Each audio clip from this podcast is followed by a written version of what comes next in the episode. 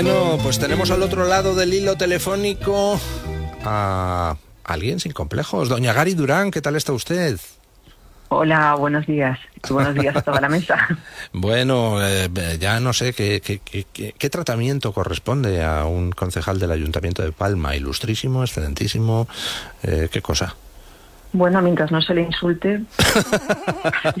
bueno, doña Gary Durán fue la número dos al Ayuntamiento de Palma por Vox y ha sido pues una de las negociadoras o la principal negociadora del acuerdo programático que después de bastantes semanas se ha firmado con el Partido Popular. Recordemos que el Partido Popular en el Ayuntamiento mm, de Palma fue el partido más votado, eh, por tanto, eh, pues sin necesidad de los votos de Vox salió elegido alcalde el, cabeza de lista del Partido Popular y actual alcalde de Palma de Mallorca, eh, pero luego, con el correr de las semanas y de cara a dar estabilidad al gobierno, pues se ha negociado un acuerdo programático pues bastante ambicioso, también aprovechando pues que se llevan bien el actual alcalde de Palma del Partido Popular y Fulgencio Col, que fue el cabeza de lista de Vox al ayuntamiento.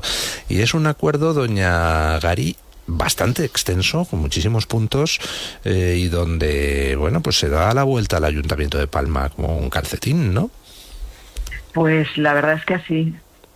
Se ha, sido un, un, yo creo que en primer lugar un acto de responsabilidad, eh, porque la situación en la que se encontraba el Ayuntamiento de Palma, eh, si bien por la ley de régimen local mm, podía ser el alcalde de Palma, la, evidentemente la lista más votada, pero al tener solamente 11 concejales y nosotros tenemos 6, y al ser mayor el número de concejales por parte de los partidos de izquierda y separatistas, entonces la situación abocaba a cierta debilidad a la hora de enfrentarse a los, los plenos.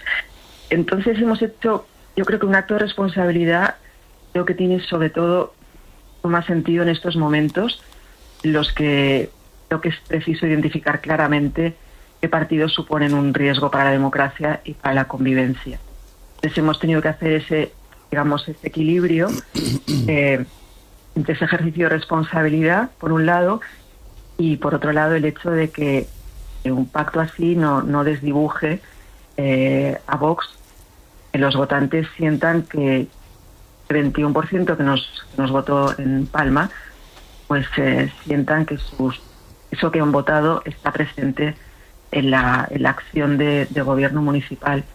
Eso ha sido, digamos, como el arranque. Y es un es verdad que es un, es un, pacto em, muy extenso, muy detallado, porque hemos ido no solo las cuestiones que tienen que ver con el ámbito estrictamente municipal, sino también, eh, digamos, que hemos abordado temas que tienen que ver con cuestiones ideológicas, eh, que bueno, que por la inercia iban a seguir presentes en lo que era la estructura municipal.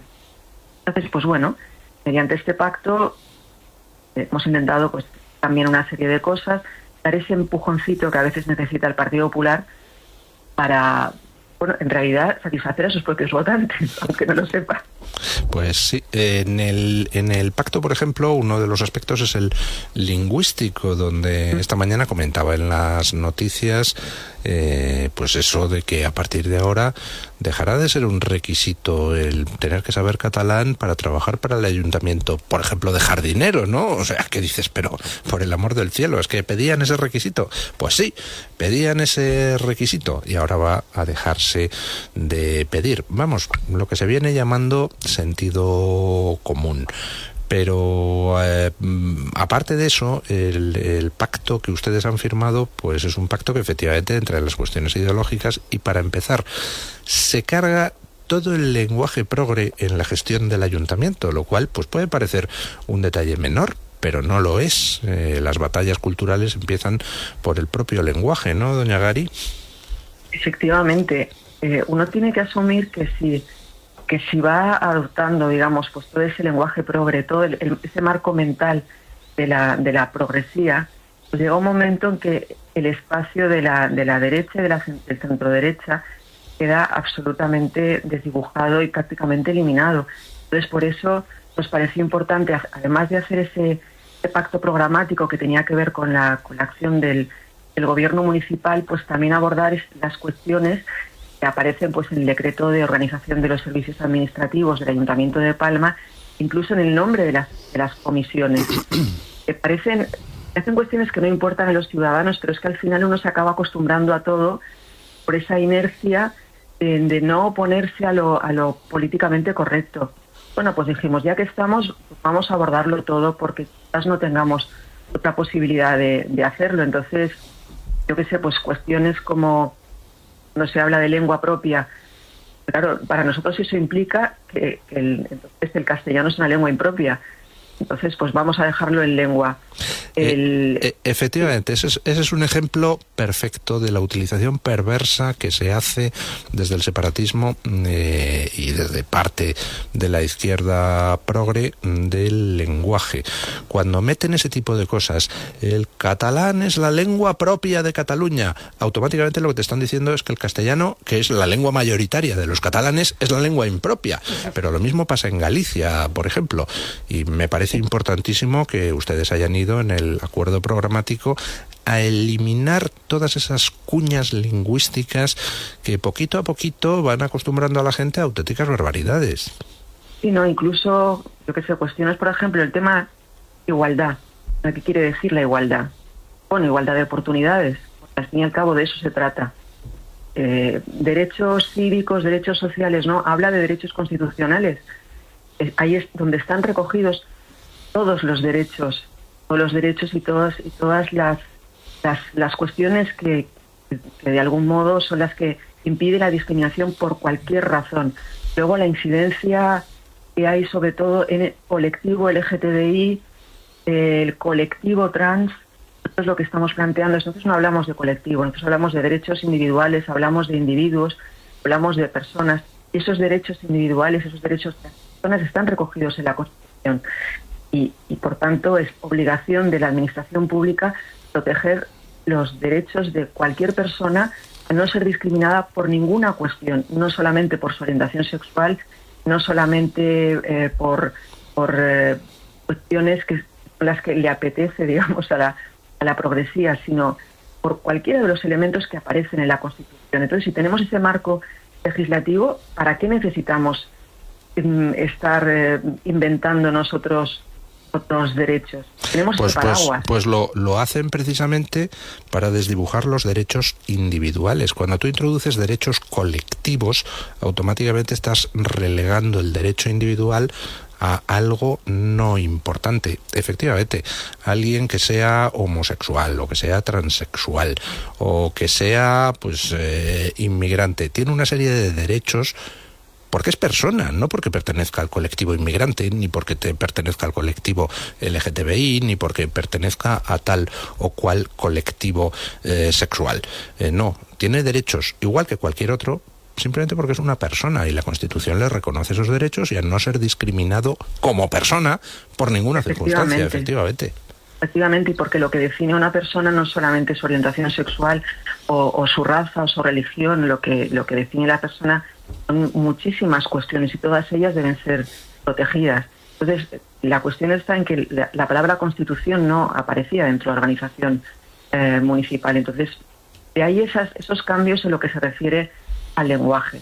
Luego está lo que es la parte, digamos, programática eh, propiamente dicha, la que nosotros hemos defendido desde siempre, pues eh, este buen gobierno que tiene que llevarse a cabo por parte de la administración municipal y incluimos cuestiones, por ejemplo, el tema de las rebajas de impuestos, van un poquito más allá de lo que de lo que quisiera el, Partido Popular, pero bueno, creo creemos que, que, es importante ponerlo ponerlo de manifiesto. Y luego hemos incluido en el acuerdo un, un tema que, que no, yo juraría que no se incluye en ninguno de los acuerdos que ha eh, Vox ah, con el PP, que es el tema de la elaboración de los presupuestos para evitar esas situaciones que se han dado en el pasado de que estás dando apoyo a gobierno del PP y luego te encuentras con los presupuestos y en esos presupuestos resulta que hay una cuestión que, es contraria a lo que tú puedes votar y de pronto bloqueas los presupuestos, nosotros propusimos y nos han aceptado que nosotros participemos en la elaboración de los presupuestos desde el minuto uno, o sea, desde ya. De hecho, ya hemos empezado a trabajar con los presupuestos.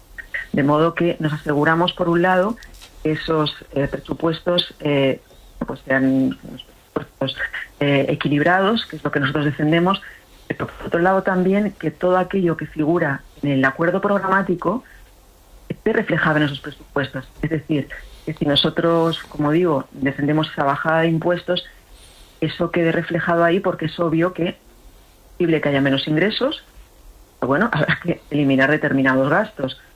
Nosotros planteamos un plan de apoyo a, la maternidad, pongamos por caso que tenga una partida eh, presupuestaria.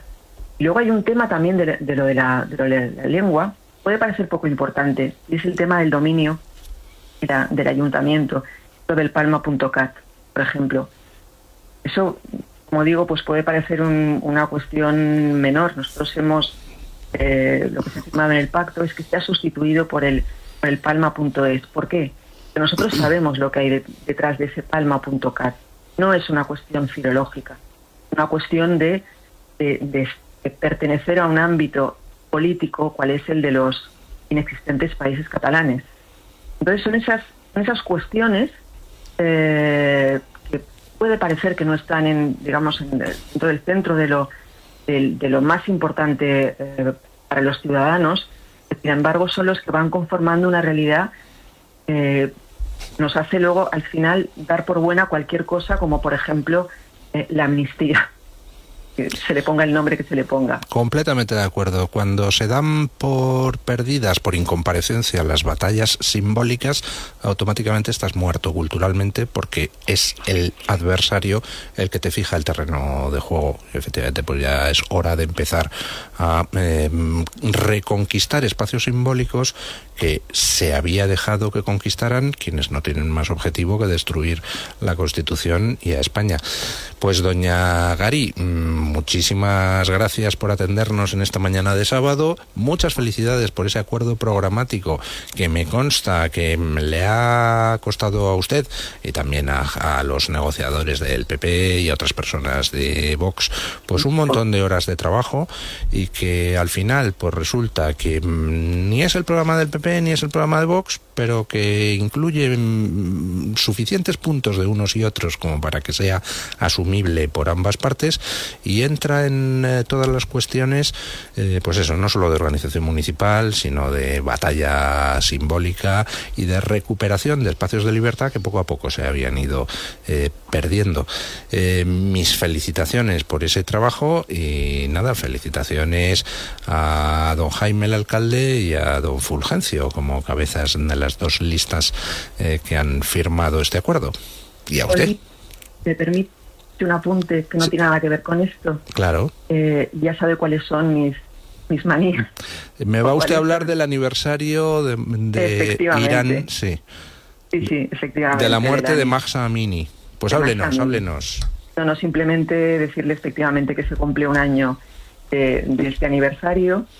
Mm, recordar a los, los oyentes que, que bueno, que ese asesinato produjo en manos de la policía de la, moralidad por el hecho de llevar el velo de manera inadecuada, que durante que a raíz de, esa cuestión se produjo una se produjo una oleada de protestas se extendieron por 31 ciudades que bueno que al final el, el saldo ha sido el de se ha cortado. El saldo se ha cortado. Se ha cortado bueno. Eh, ya te cuento el saldo yo, que ha sido el horror. Es decir, cuando una parte de la presunta izquierda, bueno, no tiene nada de izquierda, se pone a decir, Mira, ayer estuvo muy bien porque Pablo Fernández, un señor de Podemos que está en León, empieza a meterse con que si la Virgen de la Pastora y que qué vergüenza y tal. ¿Usted cómo me puede decir que decirle guapa a la Virgen de la Pastora muy mal, pero hay que respetar que a una señora le pongan un velo a riesgo de que si no la llevan a la cárcel. Y luego me está diciendo usted que existe un alma por la cual si yo me siento mujer soy mujer, pero que lo de la Virgen de la Pastora es fanatismo.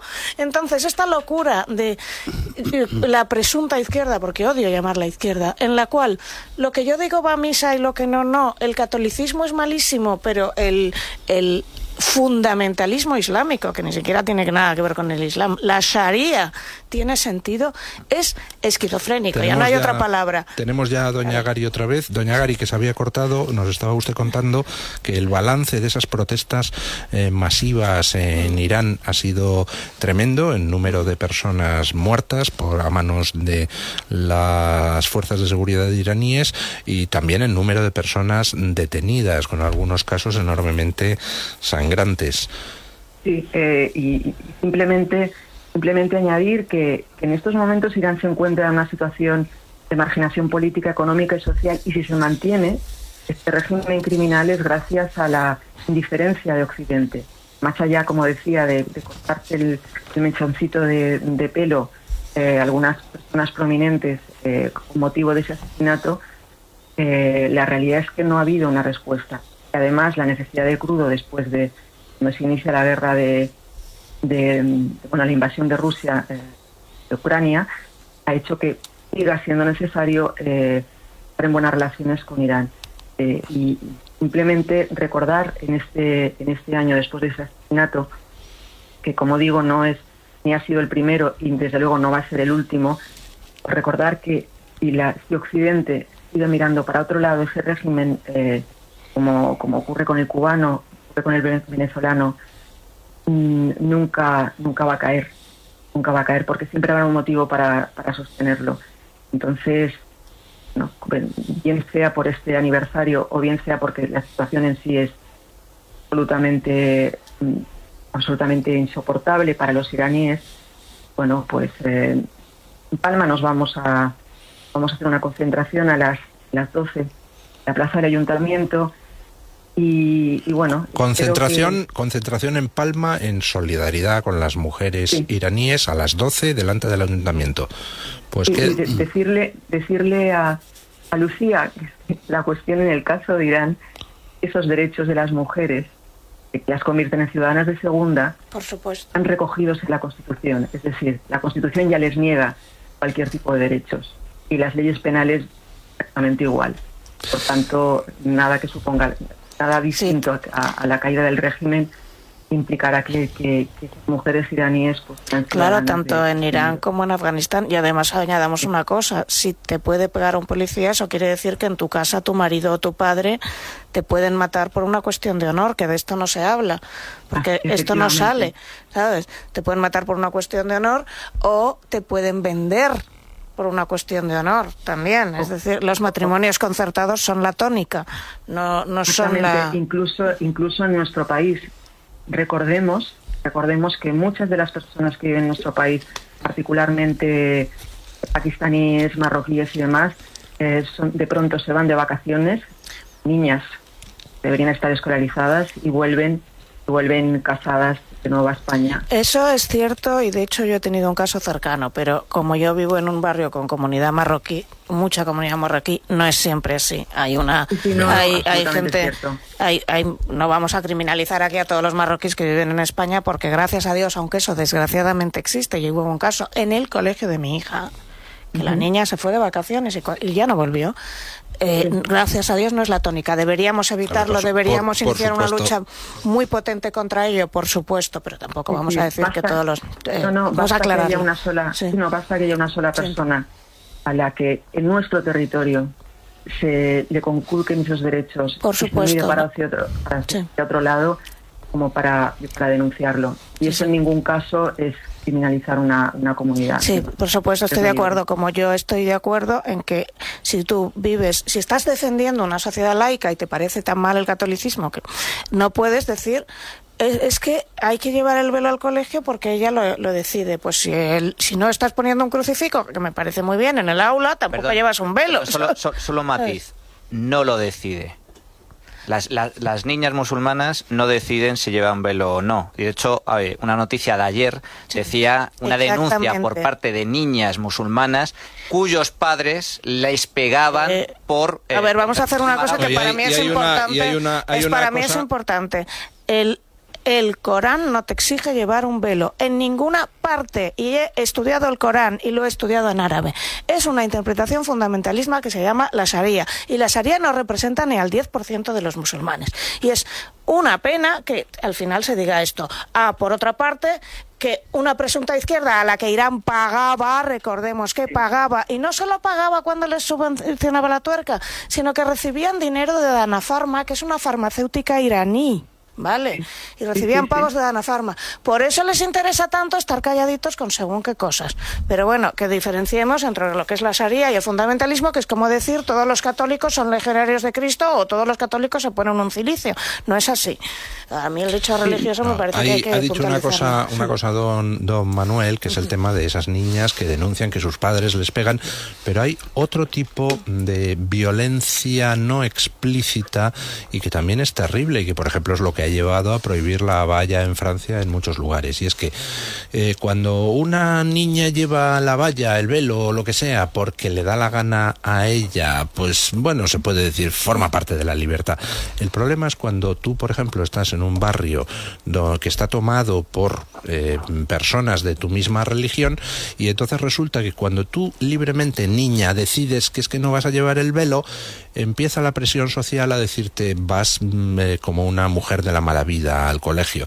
Y entonces esa niña que no quiere llevarlo y a lo mejor que su padre tampoco quiere, por la presión social, coge y lo lleva. Eso es terrible y eso hay que cortarlo. Mira, uh, Mimund Hamido y otra chica, eh, Nasara, que son un, un, grupo muy pequeñito de mujeres musulmanas en España o ex musulmanas, explicaban que cuando vivían aquí, el gran problema es yo vivo aquí en España y estoy en Madrid, pero van a llamar a mi familia que está en donde fuera, en, en el caso de Nasara, en el Sáhara. Y entonces el honor de mi madre depende uh -huh. de mí.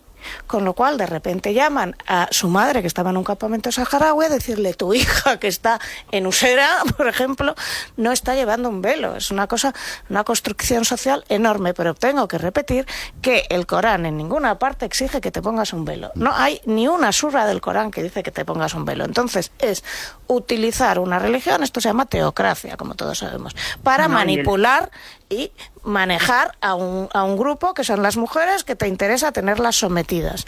Y no puede ser que esto se diga. Uh, seguro que habrá alguna mujer, lo que llaman las mujaya babes, que son tías que son como súper occidentalizadas y luego se ponen un velo porque es un accesorio de moda. Pues vale, muy bien. Pero si en un colegio no puedes poner un crucifijo, tampoco puedes llevar un velo. Es que es de cajón. Yo creo que eso es sentido común. Bueno, doña Gary, que la tenemos al otro lado del hilo telefónico.